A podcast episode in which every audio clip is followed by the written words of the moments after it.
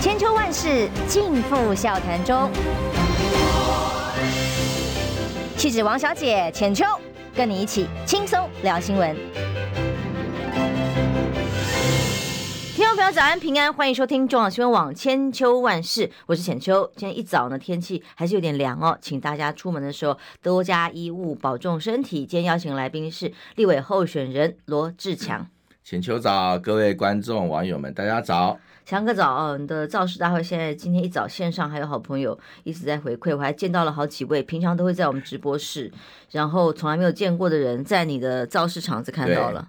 而且啊，我刚刚看网友留言，还在点名谁没到，太厉害！那你意思是你一定是待完全场才知道谁谁没来？真的，连晚到他都发现了，对对对，所以他太厉害，点了其中就一个人没有到，好，很感谢感谢。是是是是，今天一早他有他有跟我讲，他就撞到一个他到不了的行程。哦，明白明白。今天一早呢，几个新闻对比起来就非常的有意思哦，因为一一方面呢，就自由时报头版在讲中国介选，就是大概已经最近。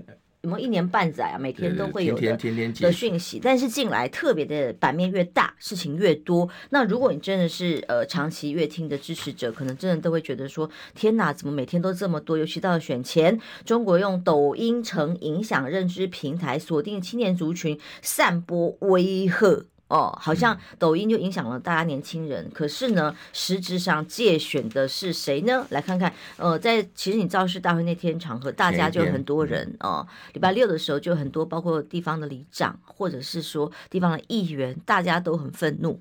为什么？因为有四十一位呃台北市的里长是在半夜吧，晚上哦就被。找去 约谈，你想想看，那种半夜被敲门的心情有多么的心惊。然后接下来办约谈去是什么事啊？什么代志？是我诈骗吗？还是哎什么代志？就发现居然是到大陆去旅游，而且是好几个月前的事情，通通通被变成好像一个反渗透法介入选举来侦办，他手机还被。被没收了，这件事事情呢，引起了地方上非常大的恐慌跟讨论。那么，因为这个会造成寒蝉效应啊，选举要到了，这应该是台湾的那个民主政治史以来啊，就是有史以来第一次了，这么大规模的呃里长。其实台北市就是很有趣哦，就在那个徐小金竞选总部成立前，就说一堆里长被约谈啊，否小初级啊，约谈。然后呢，这个说徐小青会选嘛，那这是在我的竞选总部成立前啊。那台北市有四十一位里长，其实不止啦。后来陆续他还在约谈一些里长，要么大安区也有里长被被约被约谈嘛。好，所以因此，呃，像这样的动作，好，民进党称呃中共在所谓的那个呃中共介选啊。但是其实民进党就赤裸用司法在借选啊，赤裸裸的，赤裸裸啊。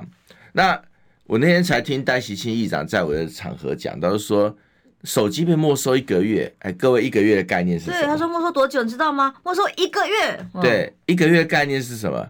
就一个月后就选完了啦，对，就这样子嘛。那让你这段时间想要联络、想要催票、想要干嘛都不行。而且他其实在制造里长的寒蝉效应啦，就让里长他今天呃。他即便说他今天有心有支持的那个对象哈，因为里长过去开会看选民服务嘛，然后他可能会跟哪些候选人会比较有服务的基础，那他就是用这种赤裸裸的方式恐吓里长嘛。但我要跟大家讲一件事情啊，我在这边啊说实在话，我就拜托赖清德了，赖清德你就把一个证件列进去，你你你就很简单就解决这个问题嘛。以后只要到大陆旅游去，就是违反这个反渗透法。通通抓起来，就这么简单，通通抓起来。那你今天里长们到那边大陆去旅游，你的你的法律，其实当初反渗透法出来的时候，我们还记不记得？我们就讨论说，它很多线画的很模糊，它会让今天到大陆到对岸去，不管是经商，不管你是这个交流，好，不管你是旅游，你都会变成学术会议都一样，学术会议都一样，你都可能是。变成反渗透法的一个所谓的清算的对象，那大家知道，民进党赖清德一边高唱两岸和平嘛，要交流嘛，对吧？还要跟习近平吃晚餐，还要请他吃真奶，但实际上他赤裸的做法就是他以前木马屠城那一套啊。所以我就那天我就记者问，我就讲了一句话，我说赖清德说哈，两岸直航会木马屠城，大家都记得吧？对不对？哈，两岸直航多少年了？对，十年以上了。请问台湾被木马屠城了吗？没有啊。但是我们现在里长已经要被屠村了，台北市里长被屠村了，四十一个里长跟屠村的差别是什么？就政治屠村。所以今天民进党上来之后，他用国家机器哈，以司法作为一个界选的一个力量哈，其实是到处存在的啦。你今天就看国家资源这么多，赖清德那一百元的便当，他直接在台上讲他的便当是多少钱，那直接直接告诉大家一百元。请问检察官动了没有？没有啊！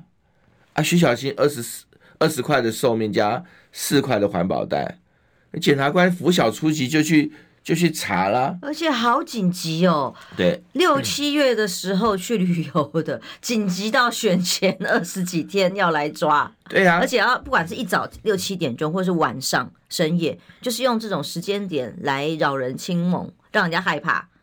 我有一个姨仔也是，他说他真的大清早。嗯，呃，还好他那个，因为那个电话是她老公接的，还是，那他没接到，然后他就说，他整天就我就不接啊，看你要怎么样。他说夺命连环扣，大清早一直扣，一直扣，一直扣，一直扣，就这样一直扣啊。他说心想说我我干嘛理你啊？对啊，我为什么要理你？原来已经闹出来这些事情，他觉得他觉得说真的民，但我也要讲一件事啦，我觉得这次民进党的这些。绿营的这些八个立委参选人，哈，我真的说实在话，我觉得是有点瞧不起。为什么？你看这一次离四十一个里长不止了，我觉得后面很多，啊，光文山区就二十几个，好，我们大安区也有，然后后面也传说也要再再继续约。党籍除了国民党之外，也有其他党籍吗？因为都是主要国民党吧？党籍我不太知道。我听到的是大部分大部分，但表表示也有少数不是国民党吗？但我要讲就是说啊，你看这次绿营的八位立委参选有没有站出来帮里长讲个话？没有哎、欸。嗯。那过去这些里长哈，他们都是为这个民众来服务的。尤其实疫情期间啊，对对对。嗯。你你要知道，我们很多民意代表，我也当过市议员，现在是很多议员出来选立委的嘛，对不对？哎，拜托，你以为你选民服务是立员议员自己在选民服务啊？不可能啊！绝大多数选服都是跟里长合作的嘛。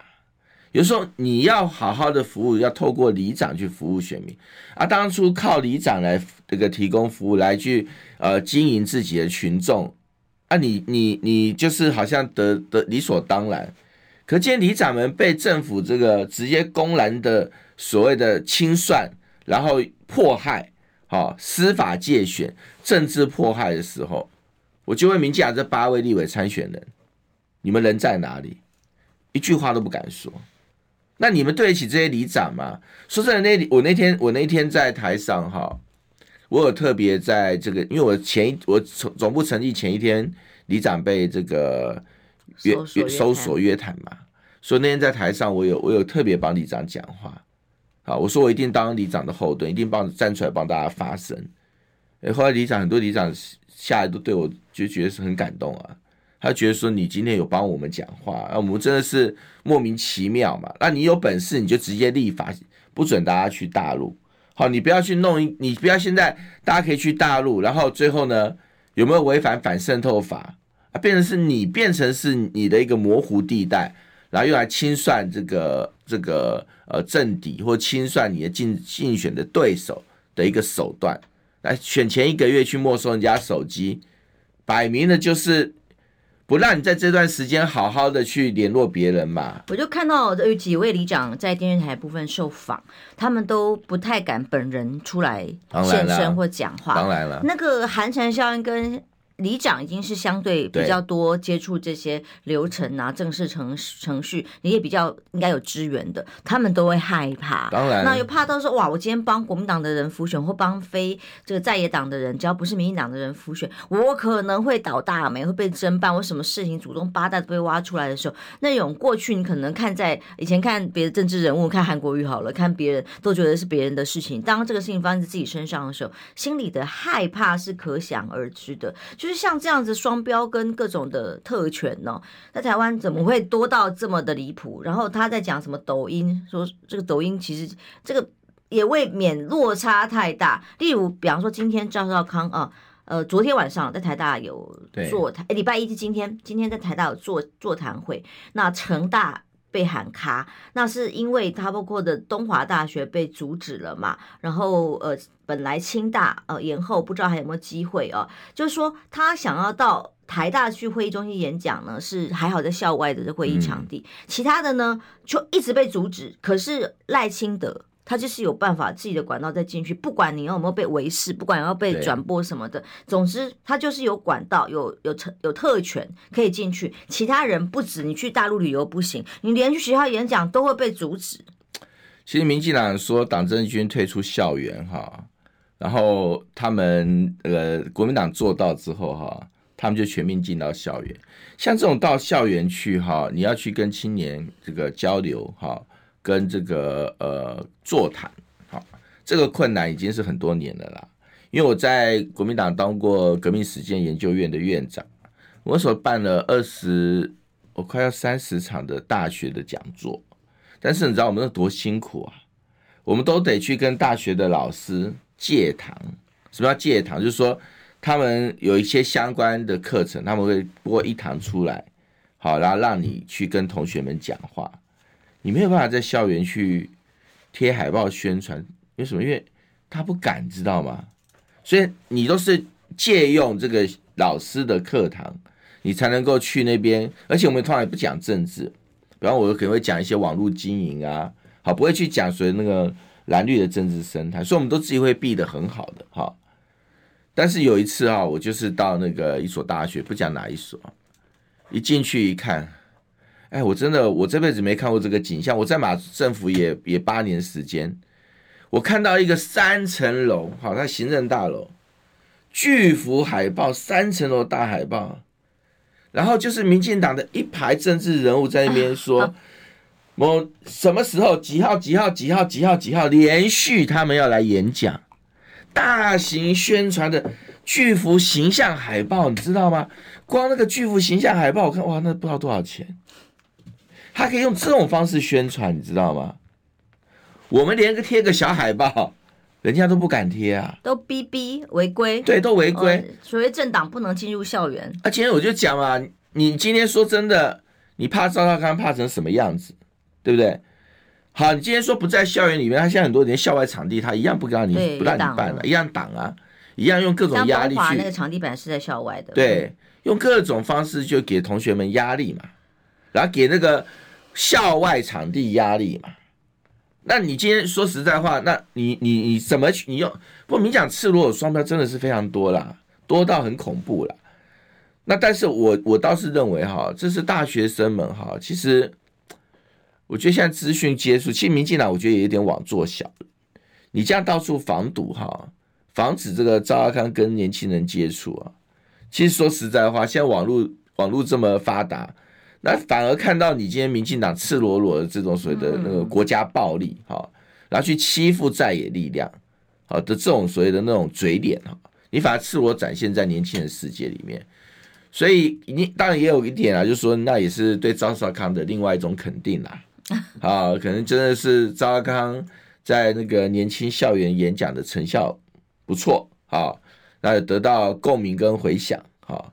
所以，因此，民进党说：“哎，不行，我不能创，不能给你机会，好，让让你去展现你跟年轻人互动的那个所谓的活泼、直率，或者是呃热情，啊，用这种方式。因为像他之前赵大哥，赵大哥他这个开始上跟跟学生们座谈之后，我确实啊，在那个 short 啊，或者抖音啊，YouTube 哈，嗯，哎，上面我就看到，我之前大概划那个。”短影音是我是重度使用者嘛，天天在划。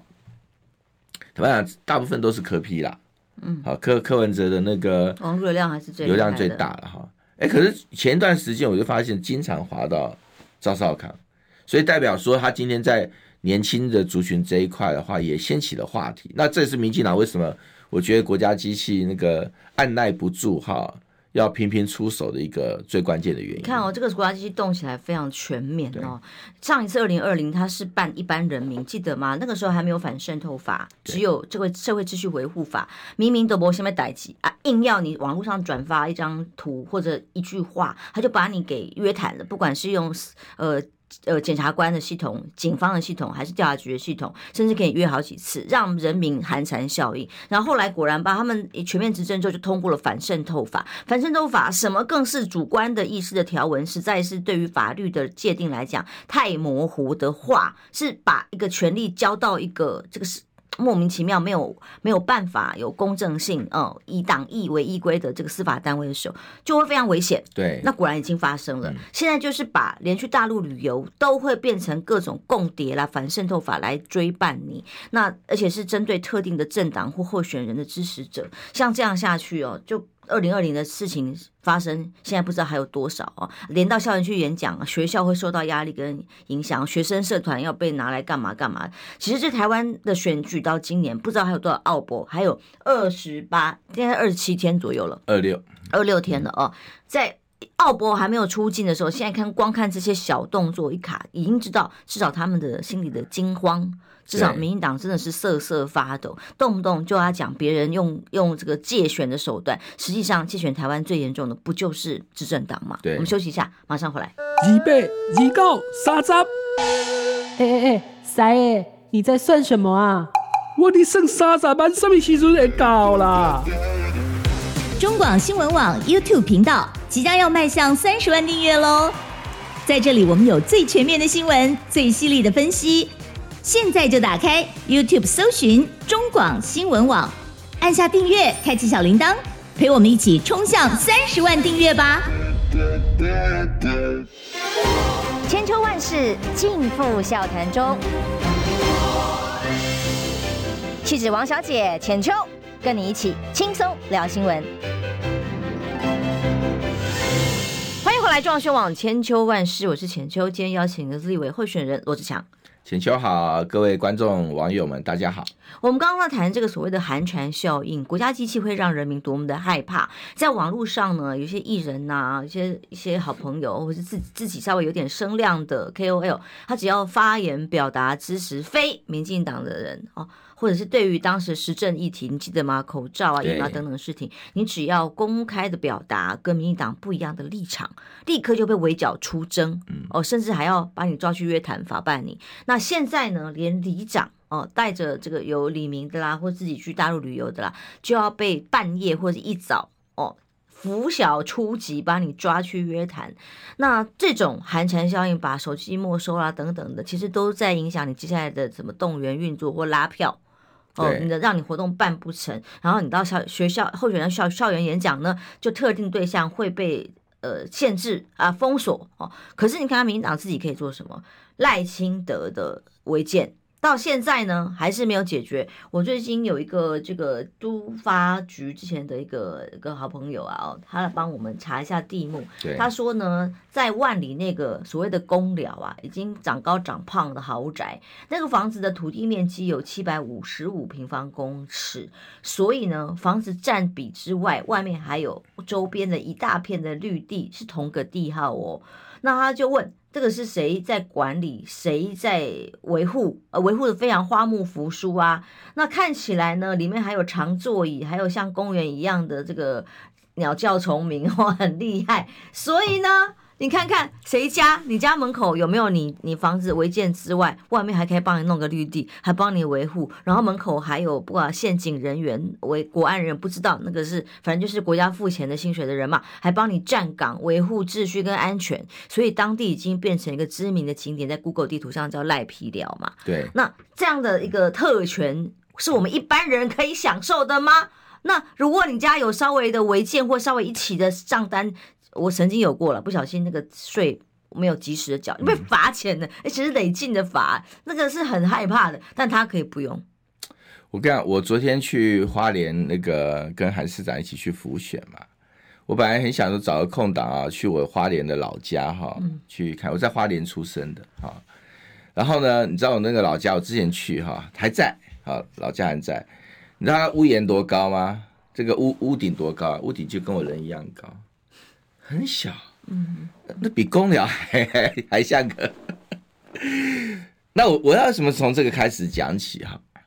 你会发现民进党的他那种所谓的那种他的那个双标的辩护的那个说法哈，你也必须佩服他们。而且呢到现在不跟你讲法律，他也没跟你讲道理，他跟你干什么？他跟你哭啊！啊，我就矿工之子啊，我家小时候很穷苦啊，啊，我这么穷苦的小孩。你们给我计较我家那个 那个花园小洋房，那不是公寮，那是花园小洋房，这是花园小洋房啊，有小洋房，还有五百，你说五百多平，两呃两百多坪，两百多平的那个，各位，应该是平方米换算成平的两百多平，你家有两百多平的花园吧？好爽，好爽。然后还有嘛，之前哎，还还有一个，你还一直说那是他亲戚的。对不对？你你那，但是已经是他亲戚的，就是儿子，就是他儿子的。嗯，好，你谁会说把儿子说成亲戚？那这种种的做法，就是你可以看到民进党的那个双标，就是非常可怕了。就是说我今天违建，我就赖皮不拆，对不对？嗯。然后呢，你今天你违建，你就该死，然后全民公审，然后逼得你自己要去把它自拆了。我才不管你是不是寄存违建哦，寄存违建也不管哦，一样啊，要拆就拆啊。那像这种传统，其实不只是赖清德嘛。我觉得，因为其实民民众有时候哈，这个不一定会把事情记这么久。我就讲他的那个前辈啊，就赖清德违建前辈就是蔡英文啊。蔡英文那个墓园哈是最扯的，为什么呢？这是违建，风水宝地，人家是违建案例中，他们我觉得法规有问题啊。为什么？今天我们任何人哈，总有一个人生的终点嘛，有一个期。这这个终点哈，这终点哈，如果你今天是选择是土葬，好，你知道我们每一个人的那个墓地哈，墓园哈，法律规定是多大？八平方公尺，八平方公尺。那你知道蔡英文家的祖坟墓地多大？一千七百一十二平方公尺。他们还去打吴欣盈财团，你知道吗？他那个，他那个所谓的坟地哈，都可以违法超规两百倍。那可，但是请问有事吗？没事啊。绿能你不能，绿能你不能嘛。哎、然后这接下来更有趣是，因为违规嘛，要被罚款嘛，要罚到一千两百万呢。光那个祖坟要被罚一千两百万呢，一千两百万。当然，他们家有钱，他也不是付不起啊。可是他就想了一个方法，很聪，他们的律师、法律团队很聪明。他说：“我把那个墓园的门打开来，就变成是大家公共空间，好，你们都可以进来啊，来我家墓园逛啊，来我家墓园玩啊，来我家墓园 一个野餐啊，哈，公共空间，就用这个公共空间为由，哈，罚款说到剩四百多万，好，就有些扣掉就不算。”但还罚了四百多万。好，下一个问题了。差呀，嗯。然后呢，门就关起来了。对，关起来了。然后再来呢，那一块墓，那个他的风水宝地，从此就真的变他家的，因为法律规定没有连续法，一事不二理，一罪不二法。他应该，其实这种行政法理论上是应该要连续法了。嗯。但是你没有连续法，我觉得你法规有问题。你要你你要你不连续法，他就不会改善了。那那说真的。很多人他今天如果做这件事情，那你要比照蔡，但别人也不可能啦。别人如果敢这样做的话，那也不只是罚款问题，也是叫你拆了哈。那回头你去看赖清德一样的道理啊。赖清德今天真的，你你最要佩服他，就是说，我我常来讲，我今天节目也讲啊，我说，哎，你你码头工人之子，我也工人之子啊。我你是矿工之子，我是码头工人之子啊。我家就没有违建啊。啊，你家你要都要当选总统的人。你家有违建，而且重点是这个违建不是别人叫你拆的，嗯、是你自己一天到晚你们的民进党遇到人家违建逼人家拆，不过晒衣服的，对对对，通通拆啊，被追杀不是吗？那大家用同样标准回头看民进党的时候，他就突然啊，我是矿 我是矿工之子，因为他的眼泪、啊，我就可怜的啦，妈你啦，啊，你哪呢？你就过分呢？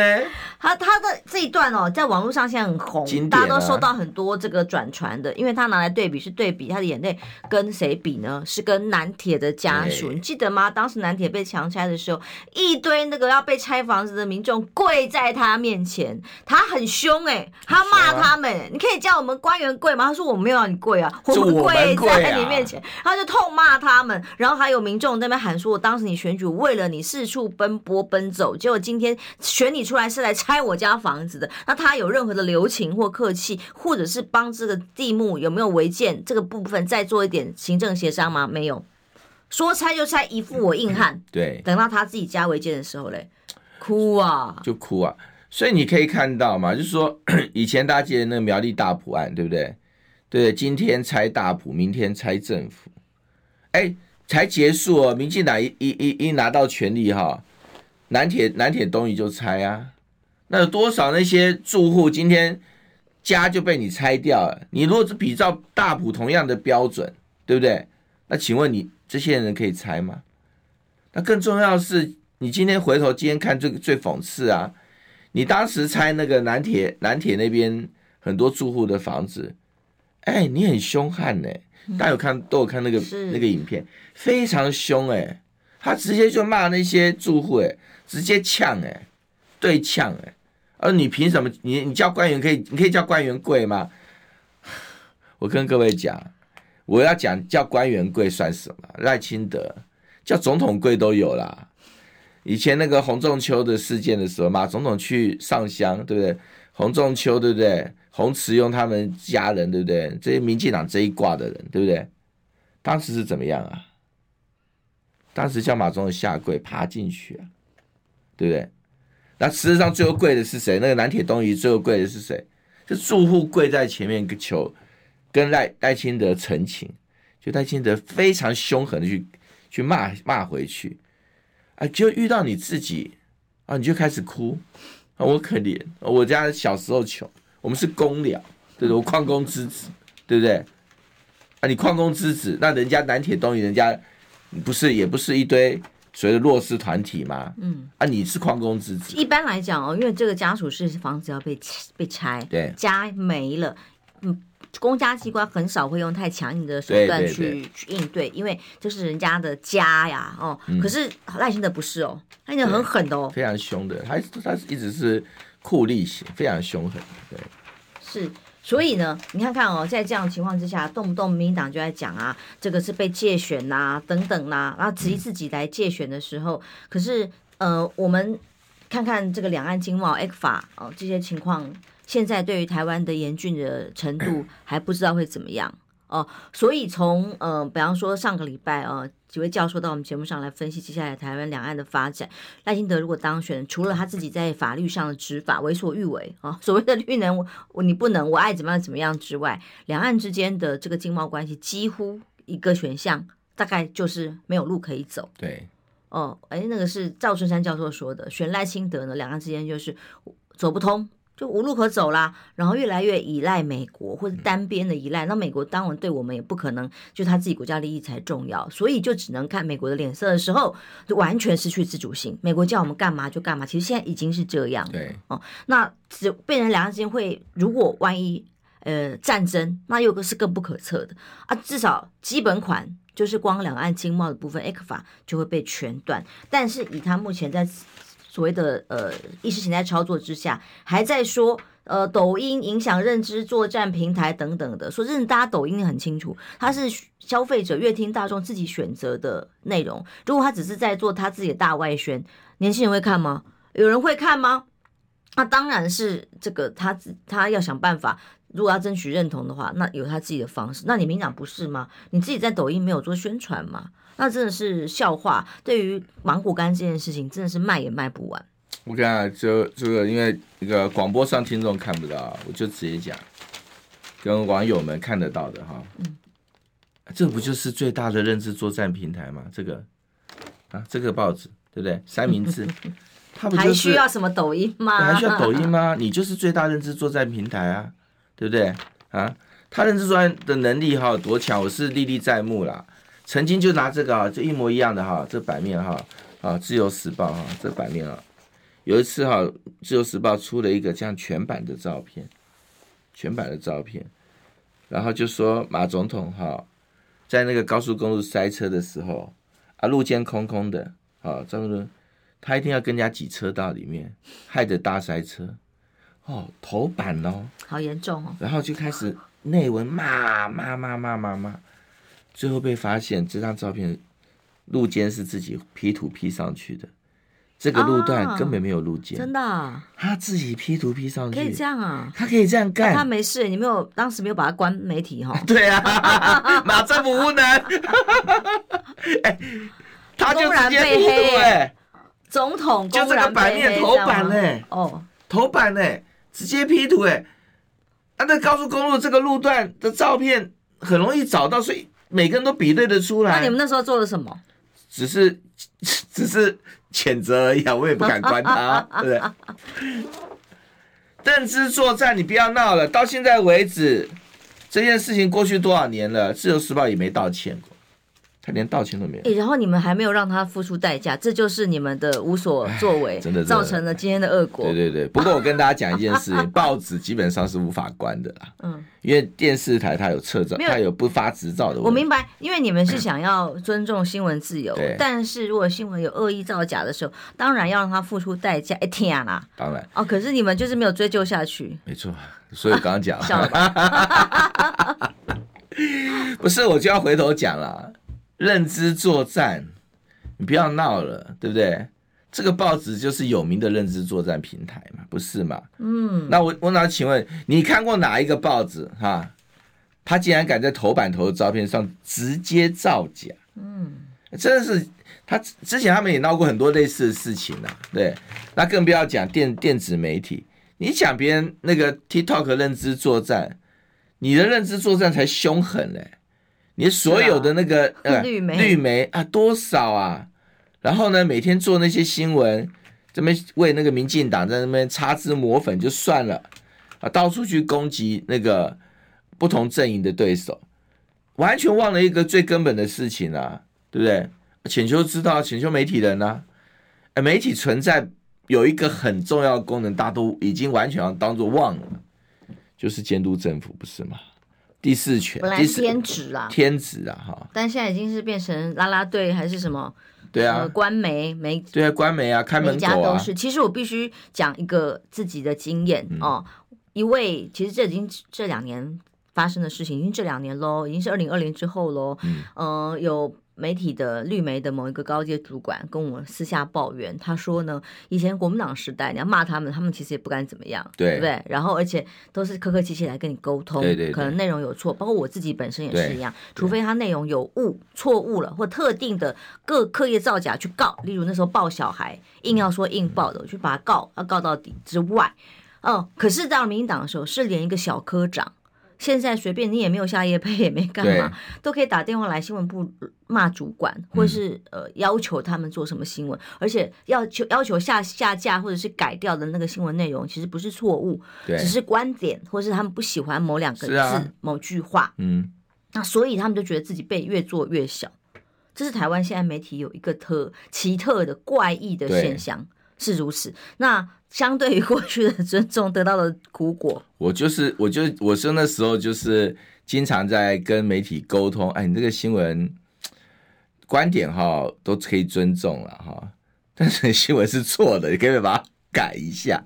我们还很客气，他新闻写错了，还得很客气，对，对对，不是吗？客客气气的沟通，对不对？客客气的沟通。现在没有了，现在都很粗暴了。现在你不要讲别的，以前总统府的记者很就是很自在的，很威风的，问总统问题真的是问到饱啊。现在是问不到之外，而且如果你稍微不慎，就被要求、欸、就被换线了。然后呢，你就会被那个封杀。以前我们对美当然还要表示忠诚那种，没错没错，没错，忠诚忠诚。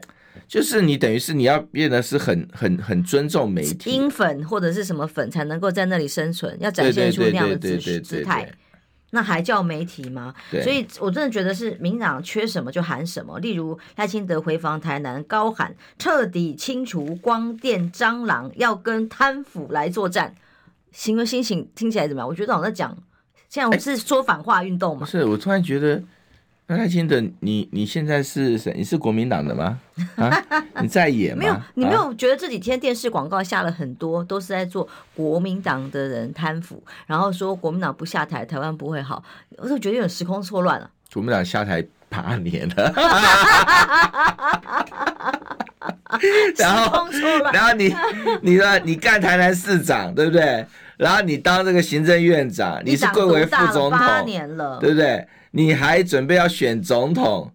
你现在这个啊，其实我跟你讲，其实说真的，民进党哈为什么要把顾炎武的廉耻拿掉是有道理的，因为在他们价值观里面，那本来就是一个可耻的事情，讲廉耻是很可耻的事情。对民进党的价值观来讲，你看最近几件事情，就真的是要佩服了啊！就民进党，你就发现他的那种所谓的说谎赖皮哈。到那种所谓的那种那种无以复加程度的能力哈，是超乎常人所能及。蔡英文不是讲他要盖二十万户的社会住宅吗？结果呢，至少最近我不知道有没有完工啦，至少半年前完工，中央盖的，中央盖的哈，那都是地方政府盖的，中央盖的零一户都没有。他喊二十万户，他落差可以这么大，他一户都没有。他跳票的又对。不止这一件，但他有道歉过吗？没有没有。然后重点来了哈，我要举个例子。今天浅秋我跟你讲说说哈，就是说浅秋，我告诉你，今天你来帮我站台，对不对？我送你二十万户房子。浅秋，哎，真的吗？我去站台，然后我一户都没给你，对不对？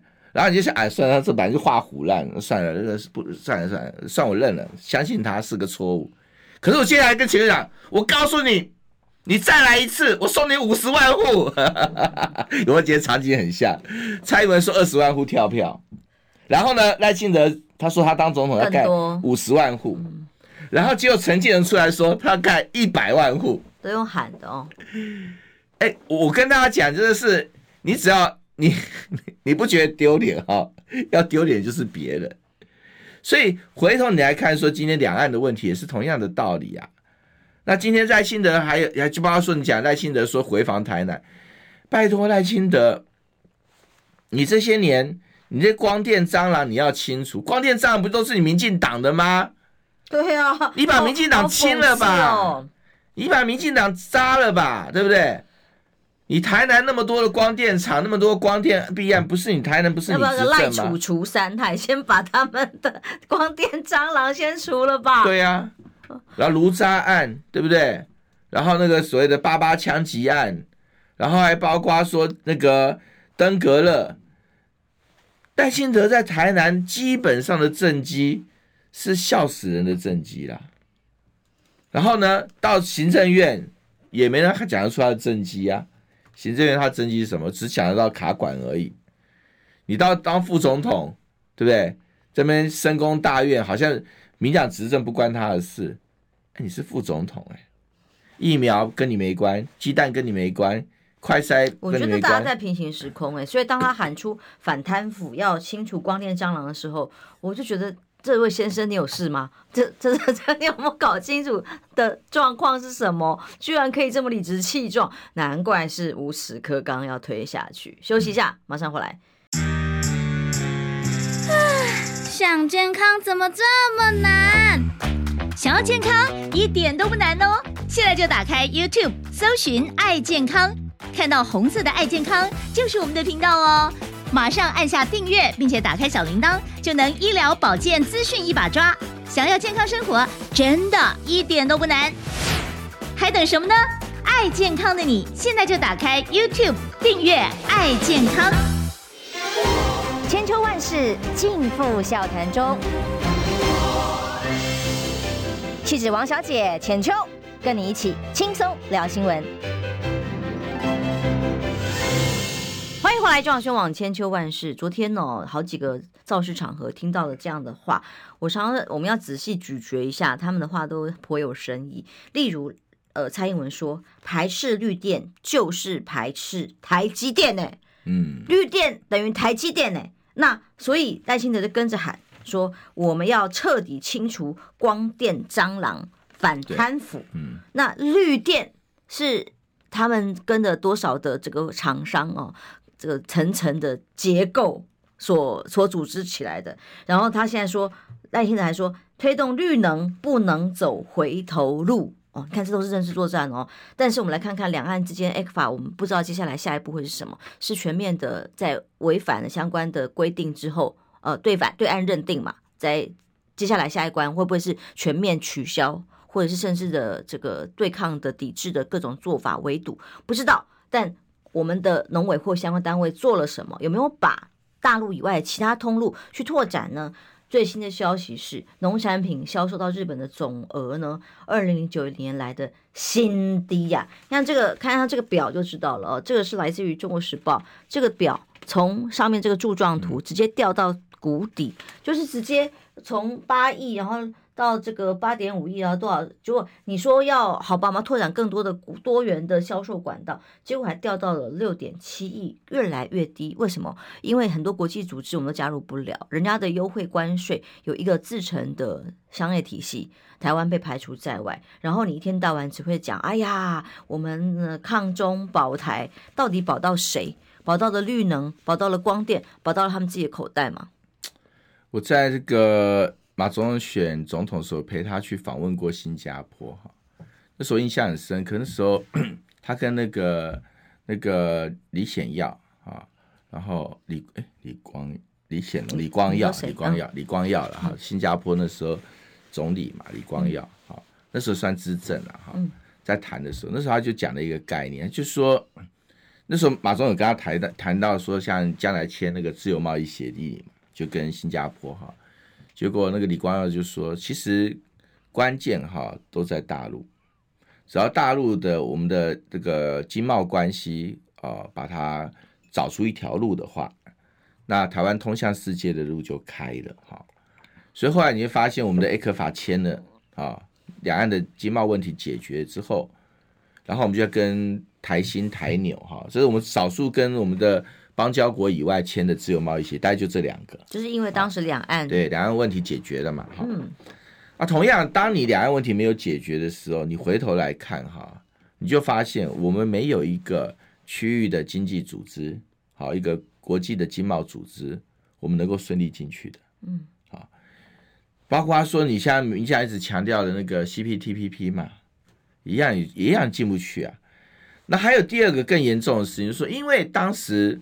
我们在经贸上的等距，好，我们跟中国大陆的一些关系的维持，哈，所以你也会让其他的国家他更想要跟我们来去维持一个好的经贸关系，因为为什么？因为说真的，就是你呃，就像说今天啊，有一个女生，对，有就有有有一个两个男生要追她，对不对？好，一个男的对她好，过于上升了吗？对对对，爱情。好，来，是继续。一个男生对她好，另外男生就要对她更好，不是吗？嗯，你如果是一个被追求的女生，就这样，两边都一直想要对你好，就加码要讨好你。其实我们以前在跟大陆呃关系改善之后，我们也同步改善了，实质哦，不是讲那种口号是爱，口号我跟你多好多好多好，但实际上没有。跟日本跟美国也都改善了很多的关系。所以你回头看今天为什么民进党的口口声声说啊，现在大陆农产品去不了，啊没关系，我们去别的地方。哎，日本呢，历史这个过去是零九年以来我们的所谓的那个贸易的新低耶，农产的新低耶。那请问你民进党又如何自圆其说呢？你你到现在为止，民进党农业政策，而且还提升为农业部，你看最有趣，他说最无能、最废的单位，他把成绩拉得最高，然后呢？他不断的去把部会增加，就是要酬庸这些所谓的无能的官员。农业部、农委会，哈，陈吉仲，请问各位，你对他能够记得的事情是什么？他只有补贴而已。他也会哭哎，会哭啦，他也会哭对啊，他很爱哭，他超爱哭的，对不对？然后他最最最伟大的发明就是那个塔绿班嘛，塔绿班农业嘛。就什么都班班吃石斑，班班吃香蕉，班班吃凤梨，还有坏掉的蛋，哦、还有坏的对对，还有混蛋哈，混蛋政府，嗯、这都是今天民进党今天看到对外的贸易，其实对外贸易的路是非常清楚的。过去我们跟中国大陆往来，在马政府的时候，我们签了二十三项协议，其中最重要的一个经贸协议就是 A 克法对不对？ECFA。讲白了，就是中国大陆对台湾的一个让利啊，这点连民进党都不否认，它就是一个让利。早收清单它是单向式。可是现在抱歉呐、啊，你两岸关系弄成这样，你也没什么立场资格要求人家让利啊。大家永远不要忘记一件事情啊，我们现在对大陆的那个贸易的那个那个呃逆差，哎，抱歉，一千五百亿美金哎，嗯，美金哎，这是蔡英文任内创的新高。对呀、啊，那你今天如果拿掉这个所谓的我们的贸易的所谓的那个顺差，台湾会变成严重的贸易赤字国啊。那我们的。那所有东西今天签下来都是一连串的漏洞嘛？就经济的一旦崩的话，底下的士农工商，我们所有的那个那个其他的那个就业环境会全部的恶化了。很多东西已经都变了啦。比方说，举个例子，你说花东就是嘛，花东以前其实很很就是观光是。陆客来观光是花东很重要的一个经济的财源嘛。其实我觉得最可怕的是台积电能源这个议题哦，因为能源是大问题，全球的政府都在为自己的能源做好准备。但我们不但没有准备，我们把台积电当和亲一样送到美国去，硬要他去配合美国政府的所有要求。结果到了台湾，台积电因此在能源上面，我们因此做了什么？我们的绿能一直没有办法进展，然后核能被你关了嘛？其实现在已经欧盟认定核能是绿能了嘛？对，那他不处理。之外，选举还把它当成这个选举话术来用，哇！把台积电跟民进党连在一起，没有绿电就没有台积电，这是什么话？因为基本上台积电绝对是用电大户，对，那你要保证它稳定的能源可以供电，它才可以产生出有这个品质的这个商品啊，半导体到全球去。如果你对一个企业要保护是国家的资产，应该是好好因应它的能源问题。可是倒过来，你用一个不稳定的风电，很贵的风电，或者是要要去呃光电板啊，或莫名其妙啊等的这个，万一随时可能呃要被封锁的海岸线啊，从外面国外买能源进来的时候，对于台积电会稳当吗？什么叫做没有绿电就没有台积电？不就是你害的吗？首先啊，说实在话，我们没有人要反对绿电呐、啊，我反对就是你在清德讲绿电蟑螂，民进党的这一群绿电蟑螂嘛，把绿电怎么样？把绿电当做谁的那个那个国难财跟摇钱树来赚钱啊！我们现在明讲，因为台湾我跟你讲绿电啊，不是也不是说今天你喊绿电就是好像说什么事都可以做了。绿电也要看适不适合发展嘛。有些地方可以做绿电，没错，台湾也是有可以做绿电的地方。水力发电也是一种绿电呐，啊，当然规模比较小了。台湾的水力发电的呃用电的占比并不高嘛，哈。可是那我跟大家讲。我们现在，我们现在为了去满足民进党这绿电的口号，我们是在做过去民进党长期反对的一个事情，就是会破坏我们所有的那个土地啊、农田啊，对不对？农田变光电，林地变光电，鱼塭变光电。我常在讲，我们的农业部改成所谓的那个光电部还比较实际一点。我们农业部不断的用 DDE 来解编所有的农地，它其实就是在。哎，那些都不可复原的，一旦搞下去，你将来你这个地就是就是完蛋了，你就是那光电厂，然后接下来光电厂所带来的污染，那块土地就没有办法再恢复过去能够做农业使用的这个状态。可是民进党就是以前清廉勤政爱乡土的这个民进党，你看以前讲到跟农田农业有关的事，民进党多强悍呐，嗯，可是现在伤农毁农，然后去毁坏台湾农业，就是你民进党政府啊。所以都是双标，来猪也是啊，对啊，莱猪也是啊，哪一件每件都是啊，那好像双标到极致，大家都得要配合。所以选战到了，蔡英文还拿台积电出来消费，所以吃不支持呢？嗯、谢谢大家。